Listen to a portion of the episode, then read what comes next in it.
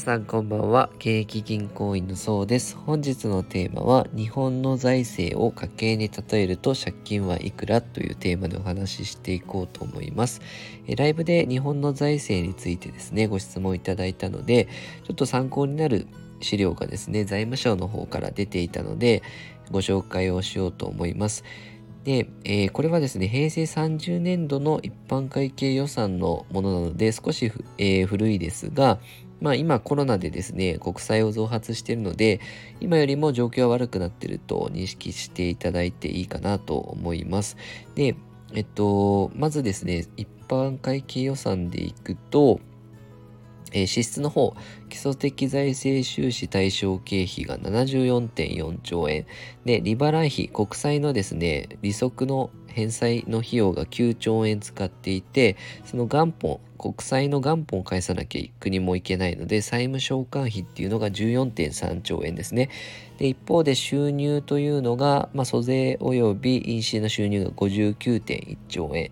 で、えー、その他の収入が4.9兆円ですね。で、その他、あの、不足分は交際金、新たな、えー、国債を発行して、えー、33.7兆円の借金を増やしていってますよと。で、そういった借金がですね、累積していって、えー、この30年度時点では、えー、交際残高883兆円になりましたよと。まあ今1019兆、令和3年だと1019兆円ぐらいになっているはずなので、まあ今よりまあ、1000大体1000兆ぐらい、えー、借金があるんだなと認識していただければと思います。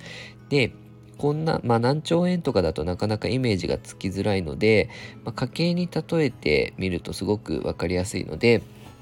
1ヶ月分の家計でイメージしてください。でまずですね、えー、給与収入が、えー、30万円の人が、えー、いたとします。で、生活費でですね、38万円使っていて、借金の利息の支払いに5万円使ってますよ。で、借金のそれプラス元本の返済で7万円使っている、まあ、トータル50万円ですよね、えー、支出で出ていく分ですね。で、給与収入が、えー、一方で30万円しかなくて、えー、その他の収入で 3,、えー、3万円プラス3万円入るので33万円月の収入としては。で、足りない分はもう借金を新たにまあ、自転車操業ですよね。17万円増やして、えー、なんとか今、えー、乗り切ってるっていう状態です。で、こうした借金が累積して、ローン残高で言うと5379万円の借金があるっていう状態なんですね。で、これ、まあ、個人に例えるとすごい、こう、やばさがわかるかなと。まあ、こういう方と結婚したいですかっていうと、ほとんどの人が、まあ、ノーだと思うんですけど、今の日本の財政っていう、こういうふうな自転車操業というか、まあ、国債の発行に依存しているんですね。で、えっと、これ私、財務省の作った PDF を参考にしてるんですけど、財務省の方でもいつかは破産してしまうほどの危険な状況ですっていうぐらい、あの、まあ今、この状態ですね、なんとか改善したいっていうところなんですけど、まあ個人ができる対策としては、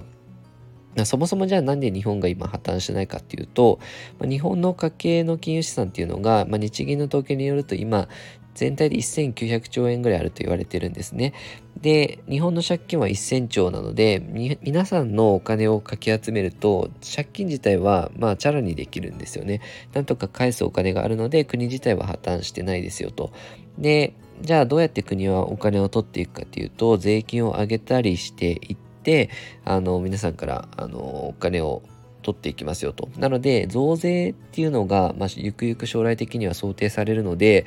例えばその、まあ、資産運用も大事だと思いますし、消費税が2%上がると、物価も2%上がってしまうので、何もしてないとお金って目減りしてしまうんですね。なので資産運用することも大切ですし、万が一日本の円が破綻するっていう風になった時のために、まあ、海外の通貨にドルだったり5ドルだったり分散しておくっていうのもリスクヘッジになると思いますし、あと副業したり、えー、支出を抑えたりして、あの、ね、稼ぐ力をつけたり、あの、貯蓄をですね、作っておくっていうのは大事なことかなと思います。で、私が参考にした資料は概要欄に貼っておくので、よかったら空いた時にですね、確認いただければと思います。このように資産運用に役立つ情報を定期的に配信してますので、よかったらチャンネルの方、フォローよろしくお願いいたします。ご視聴いただきありがとうございました。